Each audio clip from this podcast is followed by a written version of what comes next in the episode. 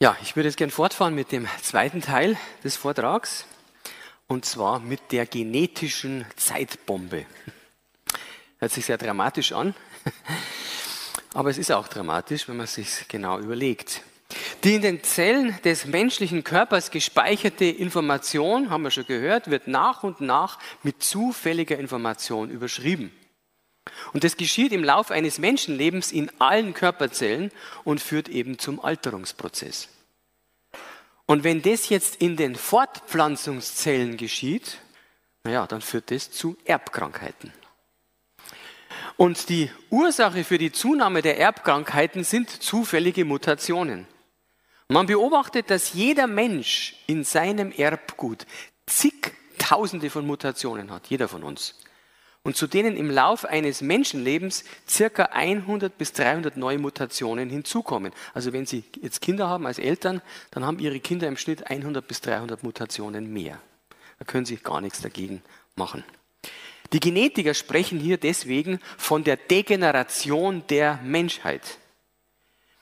Das ist hier aus einer bekannten Datenbank, da sieht man die Anzahl der bekannten Mutationen des menschlichen Erbguts und Sie sehen, die Kurve geht steil nach oben.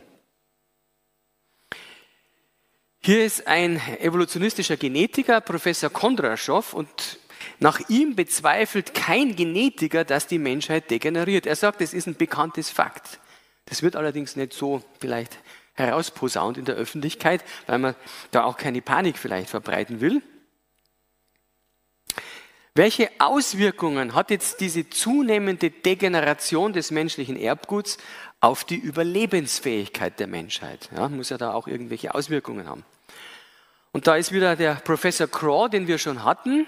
Er sagt Folgendes, die Abnahme der Überlebensfähigkeit infolge der Ansammlung von Mutationen beträgt ungefähr ein bis zwei Prozent pro Generation. Also die Kurve hier, die zeigt, wie schnell nach Craw die relative Überlebensfähigkeit sinkt. Also am Anfang ist sie 100 Prozent und dann geht es immer weiter runter und wir sehen auf der X-Achse die Anzahl der Generationen. Also nach 300 Generationen ist die Überlebensfähigkeit schon deutlich unter 10 Prozent gesunken. Also das geht dramatisch schnell nach unten. Und zwar sinkt jetzt die Überlebensfähigkeit so rasch, wie gesagt, nach 300 Generationen deutlich unter 10 Prozent. Wenn wir jetzt 20 Jahre pro Generation ansetzen, dann entspricht es 300 mal 20 sind 6000 Jahre. Das heißt, nach 6000 Jahren ist damit die Überlebensfähigkeit auf ein, man sagt auch ein kritisches Niveau gesunken, sodass die Art droht auszusterben. Also wenn die Überlebensfähigkeit nicht mehr gegeben ist, wenn irgendeine Krankheit auftritt, Seuchenpest, Kriege etc. und die Überlebens, die Fortpflanzungsfähigkeit, Überlebensfähigkeit nicht groß genug ist, dann kann die Art leicht aussterben. Deswegen sagt Professor Craw hier, die Anhäufung von Mutationen ist meiner Meinung nach ein großes Problem. Man kann es mit der Bevölkerungsexplosion vergleichen, nur mit einer deutlich längeren Zündschnur. Hier ist Professor Baumgartner, das ist ein Geophysiker, das ist ein gläubiger Physiker, aber auch also ein Kreationist wie ich, aber auch solche Leute sind manchmal in der Welt anerkannt. Man erkennt, möchte ihnen das gerne oft nicht zuerkennen, aber er wurde bereits 1988 im US News und World Report als der weltweit herausragendste Experte für die Entwicklung von Computermodellen für geophysikalische Konvektionsprozesse bezeichnet. Also es geht darum, um Prozesse im Erdinneren, was da passiert, wenn sich da das Magma bewegt und da ist er der Experte schlechthin. Aber er hat auch im Jahr 2000 den deutschen Wetterdienst zum Beispiel unterstützt bei der Entwicklung eines globalen Computermodells zur Wettervorhersage. Also unsere Wettervorhersage basiert unter anderem auch auf seinem Code. Und dieses Modell wird mittlerweile weltweit in mehr als 20 Ländern verwendet. Zusammen mit dem Pflanzengenetiker John Sanford, dem Erfinder der Genkanone, also da hat man sozusagen ähm, Pflanzen zum Beispiel beschossen äh, mit Strahlung, um da künstliche Mutationen hervorzurufen, hat er ein Computermodell erstellt zur Auswirkung von Mutation und Selektion auf das Erbmaterial. Also die wollten wissen, wenn wir das jetzt so simulieren, nach allem, was wir wissen, nach bestem Wissen und Gewissen, was kommt denn jetzt da raus? Und der Baumgartner und der Sanford haben ihre Ergebnisse veröffentlicht und sie haben auch eine Internetseite erstellt, wo das Computerprogramm, das sie verwendeten, für jedermann frei zugänglich ist. Dieses Programm trägt den Namen Mendels Accountant. Und die folgende Modellrechnung wurde mit Hilfe dieses Programms durchgeführt, wobei ich mich da abgesprochen habe mit dem Dr. Sanford, um die Modellparameter hier einzustellen. Und wir sehen hier diese berechnete Simulation.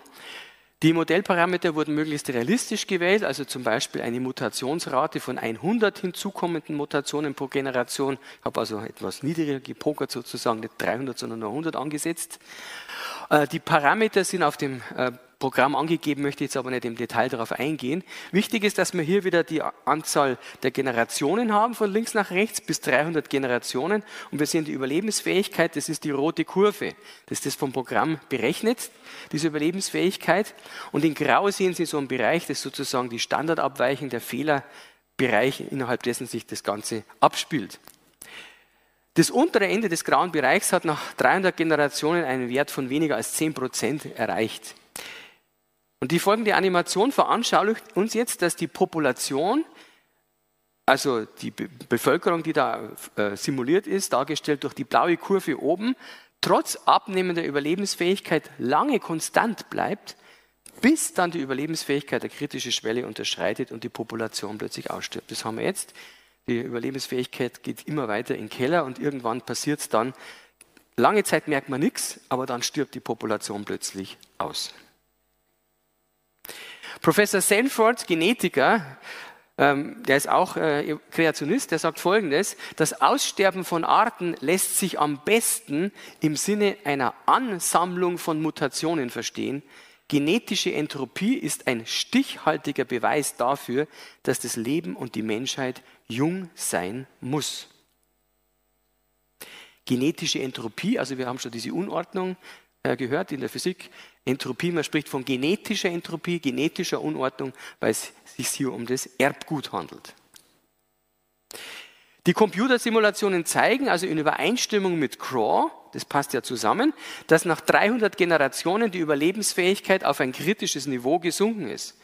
Und daraus folgt, eben bei angenommenen 20 Jahren pro Generation sollte die Menschheit nicht wesentlich älter als 300 mal 20, also 6000 Jahre sein. Warum sinkt jetzt die Überlebensfähigkeit? Sollte nicht der Prozess von Mutation und natürlicher Selektion, der von Charles Darwin als Motor der Evolution vorgestellt wurde, sollte der nicht immer neuer, besser angepasste Lebensformen hervorbringen und damit die Überlebensfähigkeit sogar steigern? Wenn man jetzt eine, auf diese Frage eine Antwort erhalten will, dann muss man etwas genauer hinschauen, wie Evolution nach Darwin eigentlich funktioniert. Und die Basis dafür ist die sogenannte neodarwinistische Theorie, die in den 1930er Jahren entwickelt wurde und die wird heute noch weitgehend als die evolutionistische Standardtheorie betrachtet. Obwohl sie nicht funktioniert, wie wir noch sehen werden, aber was anderes hat man nicht. Die neodarwinistische Theorie macht bestimmte Aussagen darüber, welche Arten von Mutationen es gibt, wie häufig sie vorkommen und wie die natürliche Selektion auf sie wirkt. Was wir hier sehen, ist die sogenannte Verteilungskurve dieser Mutationen.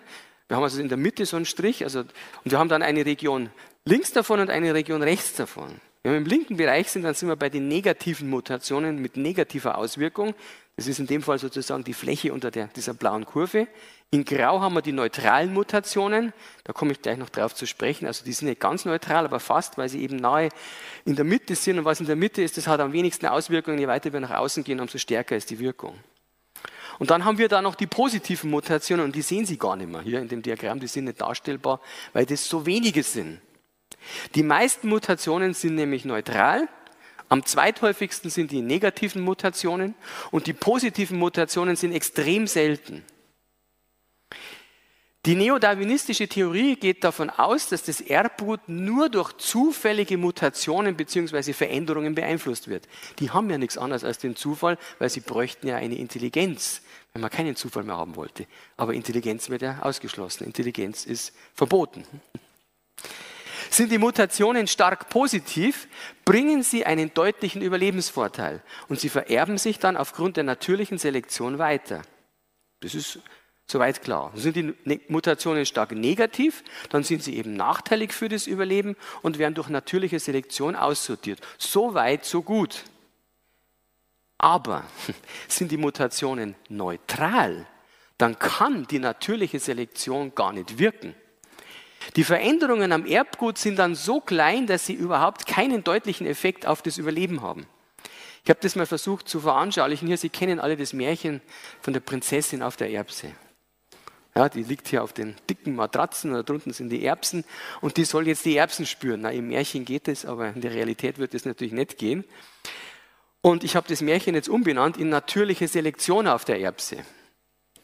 Also da oben liegt die natürliche Selektion und die versucht jetzt die durch die Mutationen, die neutralen Mutationen verursachten Veränderungen irgendwie zu spüren. Und das Problem sind aber die dicken Matratzen und die dicken Matratzen, die stehen für die Umweltbedingungen. Die Umweltbedingungen sind viel variabler als diese minimalen Veränderungen am Erbgut. Das heißt, stellen Sie sich zum Beispiel vor, Sie haben einen Geparden, der läuft sagen wir, 110 km/h schnell und jetzt tritt eine Mutation auf, eine positive Mutation, leicht positiv, und der kann jetzt 110,1 km/h schnell laufen. Nun, das wird ihm keinen deutlichen Überlebensvorteil bringen. Die natürliche Selektion kann da nicht arbeiten damit. Das ist genauso, als wenn nichts passiert wäre. Das ist genau das Problem. Die meisten, die allermeisten Mutationen sind so winzig, dass sie keinen Effekt haben. Und das Problem sind, wie gesagt, vor allen Dingen die neutralen Mutationen, und zwar jetzt die im negativen Bereich, die also doch leicht negativ sind und die die natürliche Selektion nicht aussortieren kann und die sich deswegen, ja, wenn es nicht aussortiert werden kann, die sich immer mehr ansammeln. Also die hier, die sind das Problem. Man kann die Situation mit einem Eisberg vergleichen. Sie kennen alle einen Eisberg. Während jetzt die Erbkrankheiten, das sind die Mutationen mit stark negativem Effekt, die Spitze des Eisbergs darstellen, was wir sehen können als negativ, entsprechen aber die neutralen Mutationen im negativen Bereich dem Teil des Eisbergs, der unsichtbar unter der Wasseroberfläche liegt. Also wir haben hier unseren Eisberg und die negativen Mutationen, die Erbkrankheiten, die können wir sehen, aber den größten Brocken, den sehen wir nicht, die neutralen Mutationen da unten. Und das Ansammeln der neutralen Mutationen entspricht jetzt einem Wachsen des unter der Wasseroberfläche befindlichen Teils des Eisbergs. Und wenn dann dieser Teil zu groß wird, beziehungsweise eine kritische Schwelle überschreitet, dann stirbt die Art aus. Dann können sozusagen diese vielen Fehler einfach nicht mehr ausgeglichen werden. Das hier veranschaulicht. Der unter der Wasseroberfläche befindliche Teil des Eisbergs wächst und wächst und irgendwann geht er unter. Dieses Ergebnis für sich genommen reicht schon aus, die Evolutionstheorie zu widerlegen. Weil anstatt Evolution, das zeigen jetzt hier die Rechnungen ganz klar, bewirken die Mutationen Degeneration bis zum Aussterben. Und das gilt im Übrigen nicht nur für die Menschheit, sondern auch für alle Tierarten. Da geht es nicht aufwärts, sondern auch abwärts. Die Sache ist aber noch wesentlich folgenschwerer. In vielen aktuellen Studien der letzten Jahre hat sich nämlich herausgestellt, dass die neodarwinistische Theorie ganz grundsätzlich verkehrt ist. Und besonders falsch liegt sie dabei hinsichtlich der positiven Mutationen, ausgerechnet bei denen, die ja, helfen sollen. Hier ist der Dennis Noble, ein evolutionistischer Biologe, der sagt Folgendes, alle zentralen Annahmen der modernen Synthese, oft auch als Neodarwinismus bezeichnet, wurden widerlegt. Das ist ein kompliziert klingender Ausdruck, moderne Synthese. Es ist im Prinzip einfach diese Form des Darwinismus, die im letzten Jahrhundert neu erfunden wurde, der mathematische Apparat dazu. Und er sagt jetzt, weil jede Theorie muss Annahmen machen, er sagt, jede dieser Annahmen, der wichtigen Annahmen, die zentral sind für die Theorie, wurden widerlegt. Und wenn alle zentralen Annahmen einer Theorie widerlegt wurden, ist die Theorie selbst widerlegt. Man kann es zum Beispiel auch nachlesen in dem Buch The Altenberg 16, ein Exposé of the Evolution Industry. Und in diesem Buch wird das Treffen von 16 führenden evolutionistischen Wissenschaftlern beschrieben, das im Juli 2008 im Konrad-Lorenz-Institut für Evolutions- und Kognitionsforschung in Altenberg in Österreich stattfand. Ein paar Zitate aus dem Buch von diesen führenden Vertretern der Evolutionstheorie. Einer hat gesagt, es konnte praktisch noch nie gezeigt werden, dass natürliche Selektion etwas mit Evolution zu tun hat. Ja, Moment, lernen wir das nicht anders in der Schule? Oder in den Medien. Ein führender Vertreter sagt, wir konnten noch nie zeigen, dass der Prozess überhaupt was mit Evolution zu tun hat. Oder die Altenberg 16 erkennen an, dass die neodarwinistische Evolutionstheorie ungeeignet ist, den Ursprung unserer gegenwärtigen Existenz zu erklären.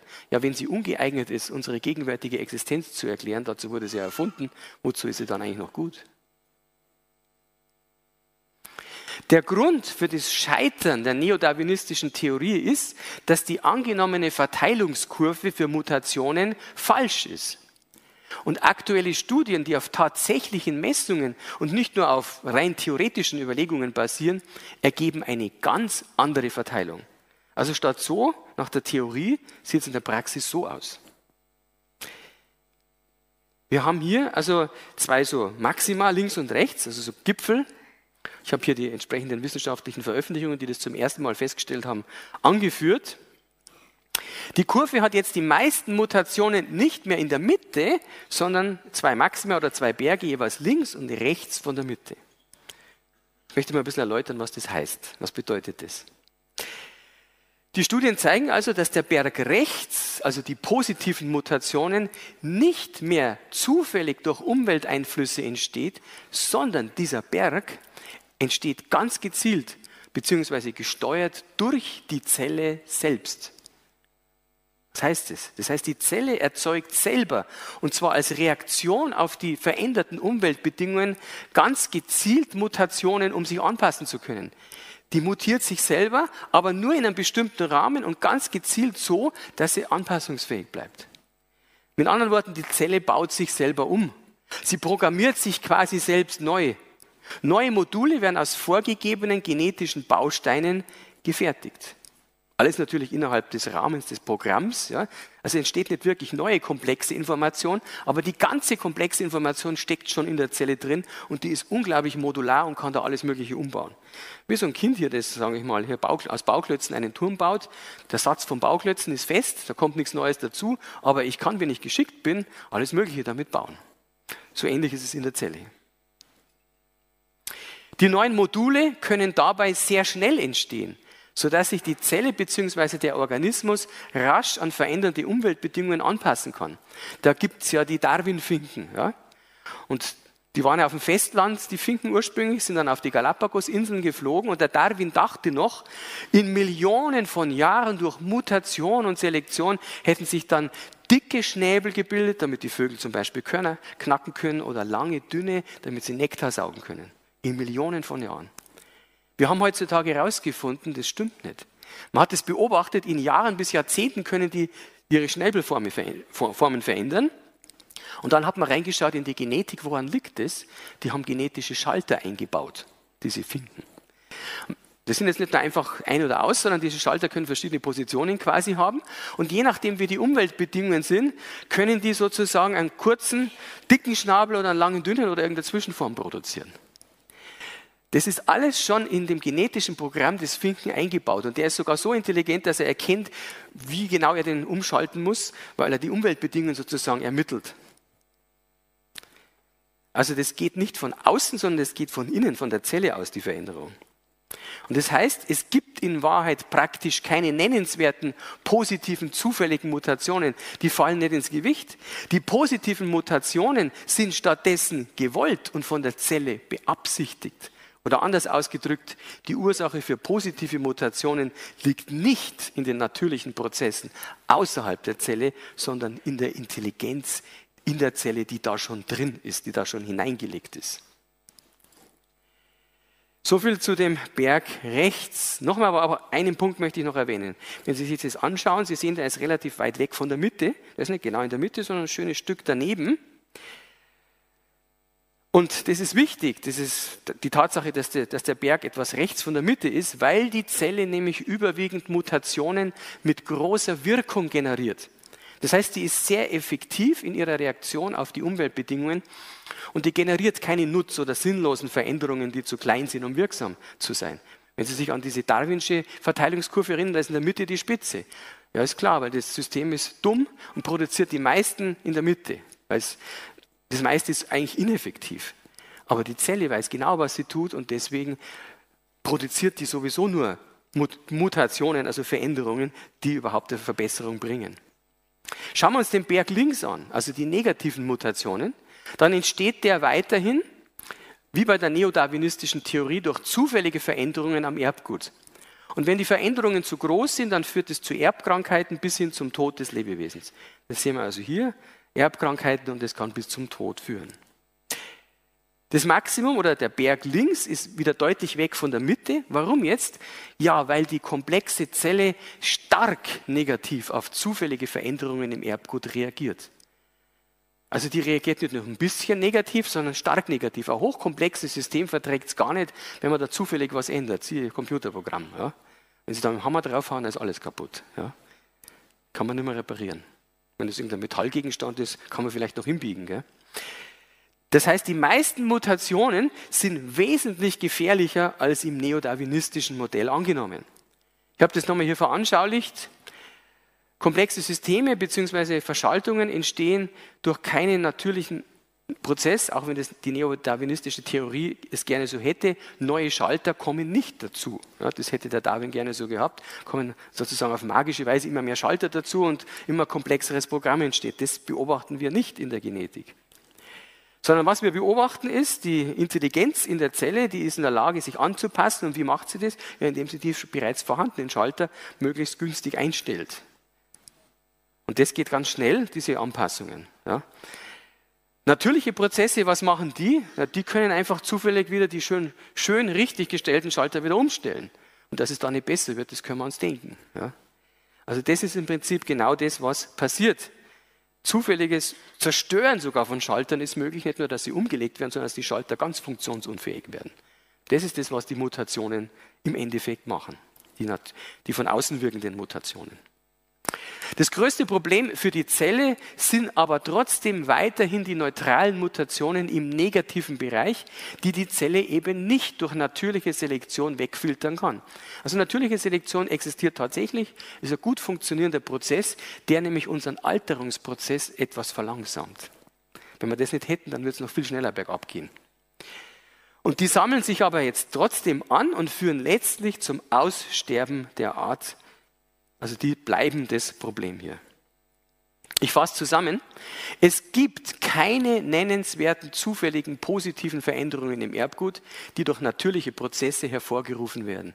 Nur die Intelligenz in der Zelle kann in der Reaktion auf Umwelteinflüsse Positives schaffen oder kann sich eben anpassen. Aber woher kam denn jetzt diese intelligente Programmierung der Zelle, wenn kein natürlicher Prozess dafür verantwortlich ist? Das Einzige, was natürliche Prozesse tun, ist, negative Mutationen anzusammeln und das führt zu Erbkrankheiten und letztlich zum Aussterben der Art.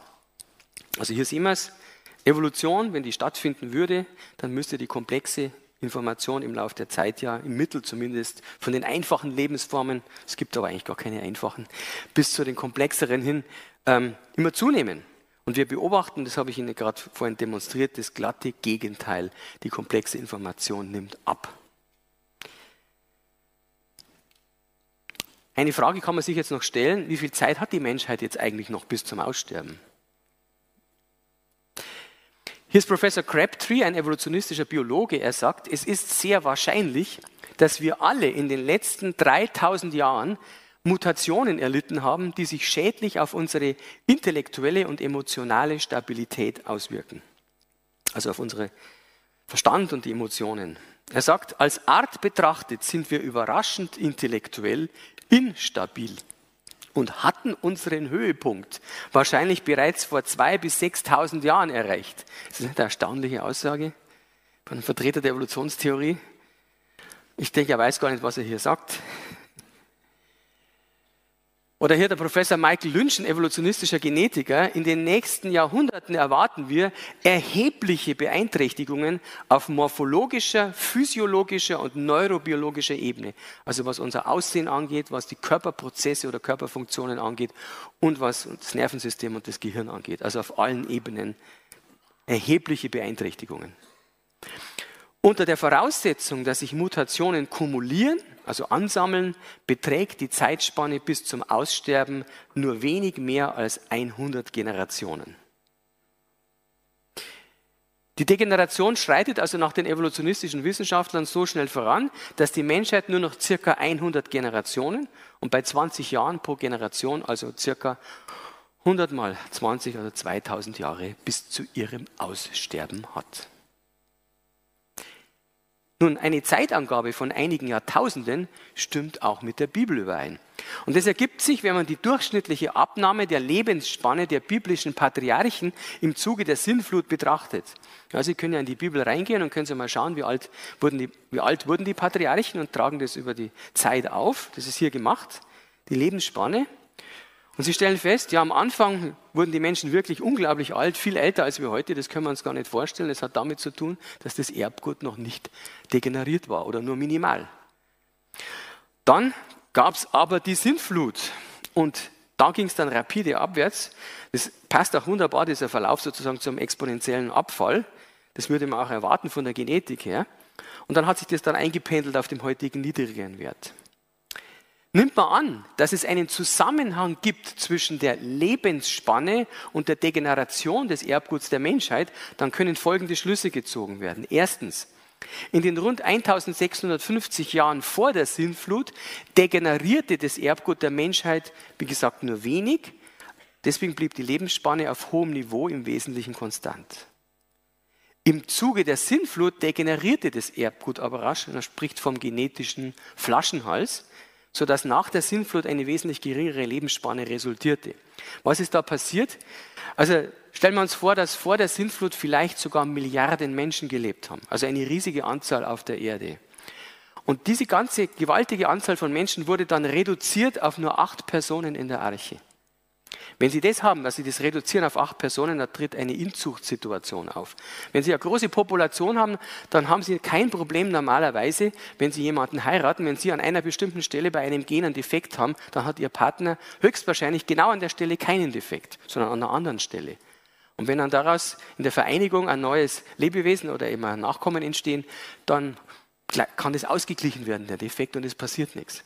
Aber wenn die jetzt sozusagen nahe verwandt sind, dann haben die höchstwahrscheinlich an der gleichen Stelle auch einen Defekt und es kann nicht mehr ausgeglichen werden und dann führt es zu Erbdefekten. Und genau die Situation ist dann massiv aufgetreten, als die Bevölkerung auf acht Personen reduziert wurde und sich dann weiter vermehren musste. Und deswegen ging die Lebensspanne da so in den Keller. Seitdem nahm die Degeneration ständig zu, aber nie wieder so schnell wie in der Sintflut, weil wir noch nie wieder seitdem einen so einen engen Flaschenhals hatten. Also das ist wirklich ein Begriff in der Genetik, den man vielfältig anwendet und ein Phänomen, das also wohl bekannt ist. Man kann daher in erster Näherung die Degeneration vor der Sintflut vernachlässigen, das ist also minimal. Und damit kann man berechnen, dass die Menschheit 300 mal 20, also 6000 Jahre nach der Sintflut Gefahr läuft auszusterben. Das heißt im Jahr 6000 minus 2350, also im Jahr 3650 nach Christus, also in rund 2000 Jahren. Das ist auch das, was die Vertreter der Evolutionstheorie auf anderem Wege herausbekommen haben. Die Menschheit hat keine Möglichkeit, das Auftreten von Mutationen abzuschalten, Genauso wenig wie sie das Naturgesetz abschalten kann, dass materielle Strukturen im Laufe der Zeit wieder zerfallen. Wir können Naturgesetze nicht abschalten. Ja. Wir können dagegen arbeiten, aber abschalten können wir sie nicht. Und das ist ein riesiges Problem. Aber es gibt trotzdem einen Ausweg. Da komme ich jetzt zum letzten Punkt, der Ausweg. Ich fasse mal ein bisschen zusammen. Wir haben gesehen, dass lebende Organismen hochkomplexe Systeme sind, die riesige Mengen an Informationen beinhalten. Und diese Information stammt nicht aus der uns umgebenden materiellen Welt und kann auch nicht durch Mutation und Selektion erzeugt werden, wie von der Evolutionstheorie behauptet. Die hat einen übernatürlichen Ursprung. Ja, also wenn ich in die Naturgesetze anschreiben würde an die Tafel, haben wir jetzt hier keine, aber die Naturgesetze, sage ich immer, die sind nicht intelligent. Intelligent ist derjenige, der die Gesetze herausgefunden hat und vor allen Dingen derjenige, der sie erst einmal gegeben hat. Aber die Gesetze an sich beinhalten keine Intelligenz und können auch keine Intelligenz hervorbringen. Das sind im Prinzip nur Gesetze für dumme, stupide Atome sozusagen, wie sich die verhalten sollen und in der Regel eben nach bestimmten Gesetzmäßigkeiten, aber ein Gesetz ist noch nicht intelligent. Ja. Wir haben gesehen, dass die Naturgesetze den stetigen Zerfall aller Materie zur Folge haben. Und das bedeutet, dass die in den Lebewesen gespeicherte Information im Laufe der Zeit mit zufälliger Information überschrieben wird und sich die Lebewesen mit komplexeren Bauplänen gar nicht von selber bilden können, wie von der Evolutionstheorie vorausgesetzt. Wir haben auch gesehen, dass durch den ständigen Verlust an Information die Überlebensfähigkeit der Menschheit rasch abnimmt und die Berechnungen zeigen, dass die Menschheit in einigen tausend Jahren ausgestorben sein wird und insgesamt nicht älter als Jahrtausende sein kann.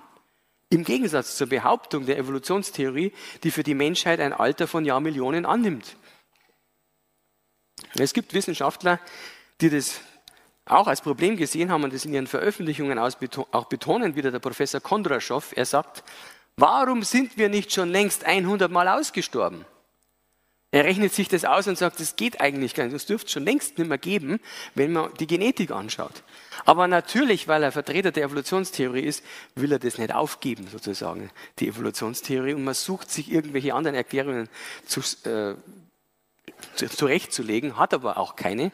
Bis jetzt hat man keine vernünftige gefunden. Man müsste die Mutationsraten dramatisch verändern, aber die Mutationsraten sind eigentlich Uhren in den Augen der Genetiker und die Uhren laufen immer, ticken immer konstant. Also das geht auch nicht. Man hat keine Lösung für das Problem. Während die Evolutionstheorie auf die geschilderten fundamentalen Fragen keine Antworten hat und sogar im Widerspruch zu den Naturgesetzen steht, stehen die Aussagen der Bibel aber in vollkommener Übereinstimmung mit den wissenschaftlichen Erkenntnissen. Nach der Bibel wurden alle Lebewesen einschließlich dem Menschen von Gott erschaffen. Das heißt, Gott ist der letztendliche Ursprung der komplexen Information in den Lebewesen. Und seitdem das passiert ist, verlieren eben alle Lebewesen wieder rasch den ursprünglichen Informationsgehalt, was sich in, in, der ständigen Ansammlung von Mutationen im Erbgut niederschlägt. Und wenn man zurückrechnet, ergibt sich, dass die Menschheit nur Jahrtausende alt sein kann. In vollkommener Übereinstimmung mit der Bibel, die uns ja ein Alter von rund 6000 Jahren für die Menschheit angibt. Nun, nach der Bibel war es ja so, dass Gott am Anfang den Menschen zu Beginn in seinem Ebenbild erschaffen hat. Das heißt, der war zu 100 Prozent komplett und fehlerfrei, ohne jegliche Mutationen im Erbgut. Ja? Deswegen war auch Inzucht gar kein Problem. Also die konnten untereinander Kinder kriegen, weil es kein Problem war. Es war keine Gefahr, dass hier ähm, Mutanten entstehen. Heute beobachten wir aber, dass Mutationen sich im Erbgut ansammeln und die ursprüngliche Information wieder rasch verloren geht. Was war also passiert? Hatte Gott bei der Schöpfung einen Fehler gemacht? Oder gibt es eine andere Erklärung? Die Bibel erklärt uns, dass nach der Schöpfung ein tragisches Ereignis stattfand. Der Mensch, der nämlich eigentlich als Ebenbild von Gott gedacht war und sein Stellvertreter auf der Erde sein sollte, er lehnte sich grundlos gegen Gott auf. Er wollte nämlich unabhängig und selber wie Gott sein. Und ich denke, wenn wir an uns so reinhorchen, selbst der Christ merkt, da ist noch was in einem drin, in diesem Leib, was genau das will. Ja, aber der Christ hat auch Gottes Geist und so haben wir da ständig eine Auseinandersetzung an der Stelle. Und der Ungläubige weiß davon gar nichts. Der denkt, es ist normal und gut. Es ist überhaupt nicht normal und es ist nicht gut. Selber wie Gott sein zu wollen, ist auch ziemlich dumm, weil wir können es gar nicht. Ja? Gott ist ja viel größer und wir sind ja so beschränkt, das erkennen wir ja an unserem kleinen Leben. Gott hatte in seiner Allwissenheit dieses Ereignis vorausgesehen und den Menschen gewarnt. Wenn der Mensch sich gegen Gott auflehnen würde, dann würde der Mensch sterben müssen, sagte Gott. Da gibt es in der Bibel einen Vers, den man auch wie, so, wie hier übersetzen kann. Sterbend werdet ihr sterben, sagte er. Und genau das passierte ja, nachdem sich der Mensch gegen Gott aufgelehnt hatte. Er fing an zu sterben. Und das äußerte sich darin, dass er langsam alterte. Das langsame Altern ist nämlich ein Sterben auf Raten. Und dazu kommen noch Krankheiten und eine ständige Verschlechterung des Erbguts. Und das ist eine direkte Folge davon, dass sich der Mensch von Gott abgewandt hat. Und als er sich nämlich von Gott abwandte, wandte er sich vom Leben selbst ab, weil Gott das Leben ist. Ja, wenn wir uns vom Leben abwenden, was wird dann passieren? Dann müssen wir das Gegenteil erfahren.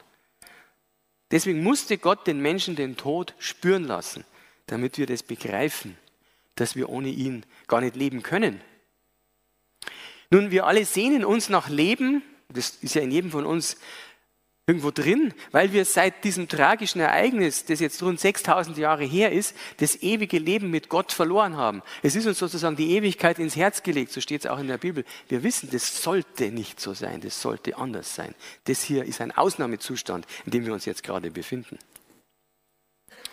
Man könnte jetzt glauben, dass die Menschen seitdem trauern und Gott suchen würden. Das wäre vielleicht die normale Reaktion, oder? Aber das ist leider nicht der Fall. Das Ereignis von damals hat eine noch viel tiefere Wunde als die äußere Sterblichkeit in uns Menschen hinterlassen. Und die tiefste Wunde, die die Auflehnung gegen Gott in uns Menschen hinterlassen hat, ist der Unglaube. Unglaube bedeutet in der Bibel, Gott nicht zu vertrauen. Oder anders ausgedrückt, Gott zu misstrauen. Das ist sozusagen uns auch reingelegt. Ja? Das ist etwas, was aber absolut, sage ich mal, von Gott von Anfang an nicht vorgesehen war. Obwohl Gott Liebe ist, misstraut der Mensch seit dem damaligen Ereignis Gott. Er will sich unvernünftigerweise Gott nicht fügen. Und das macht ihn sogar letztlich zu einem Feind Gottes, zu einem Rebellen in seinem Reich. Also Gott kann Rebellen nicht gebrauchen sozusagen in seinem ewigen Reich, wenn er, er will ein Friedensreich errichten und kann da keine Rebellen gebrauchen. Da Gott nicht nur Liebe ist, sondern eben auch ein absolut gerechter Richter, muss er diese Rebellion des Menschen richten. Und da ist es eben so, dass die Strafe, die Gott für Rebellen vorgesehen hat, sehr hart ist. Das ist die ewige Bestrafung im Feuersee. Warum ist die so hart? Das kommt aus Gottes hohem moralischen Maßstab und ist Ausdruck seines vollkommen sündlosen heiligen Wesens. Das heißt, Gott hat einen moralischen Maßstab, einen ethischen moralischen Maßstab, der sage ich mal, astronomisch weit über unserem liegt. Ja, wir würden auf menschlicher Ebene oft einmal so ein Auge zudrücken und sagen, nicht so schlimm und so weiter. Für Gott ist das Allerkleinste, was nicht in Ordnung ist, eine einzige Katastrophe. Weil Gott hat nur, bei Gott gilt nur ein Maßstab, er, der Maßstab, wie er selbst ist. Und wie ist er selbst? Er ist vollkommen perfekt. Er ist moralisch perfekt. Und genau diesen Maßstab legt er an uns an. Das ist aber nicht unfair. Warum nicht? Weil wir eigentlich ursprünglich in seinem Bilde erschaffen sind. Und das Bild sollte genau diese Eigenschaft auch haben. Aber die haben wir nicht mehr. Und, und, da ist jetzt das große Problem, dass Gott das nicht dulden kann. Nun, was macht Gott jetzt mit, mit uns? Gott liebt den Menschen und möchte ihn vor dieser Strafe retten. Das wäre eigentlich das, was aus seinem moralischen Maßstab folgt. Und deswegen hat er sich dazu entschlossen, das Problem auf eine ganz unerwartete Art und Weise zu lösen. Er hat etwas getan, was ich immer wieder, wenn ich darüber nachdenke, absolut einzigartiges, bewundernswert. Es ist heldenhaft. Gott ist ein Held in meinen Augen. Und wenn Sie darüber nachdenken, es ist so.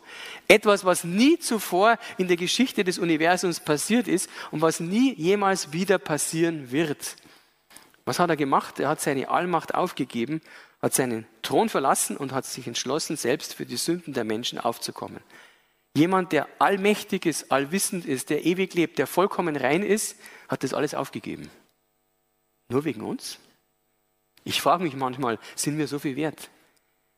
Wenn ich mich selber anschaue, nicht. Den Wert, den wir haben, den haben wir nur deswegen, weil Gott uns den zuerkennt, weil er sagt, ich will, dass es so ist. Ich will, dass ihr diesen Wert habt.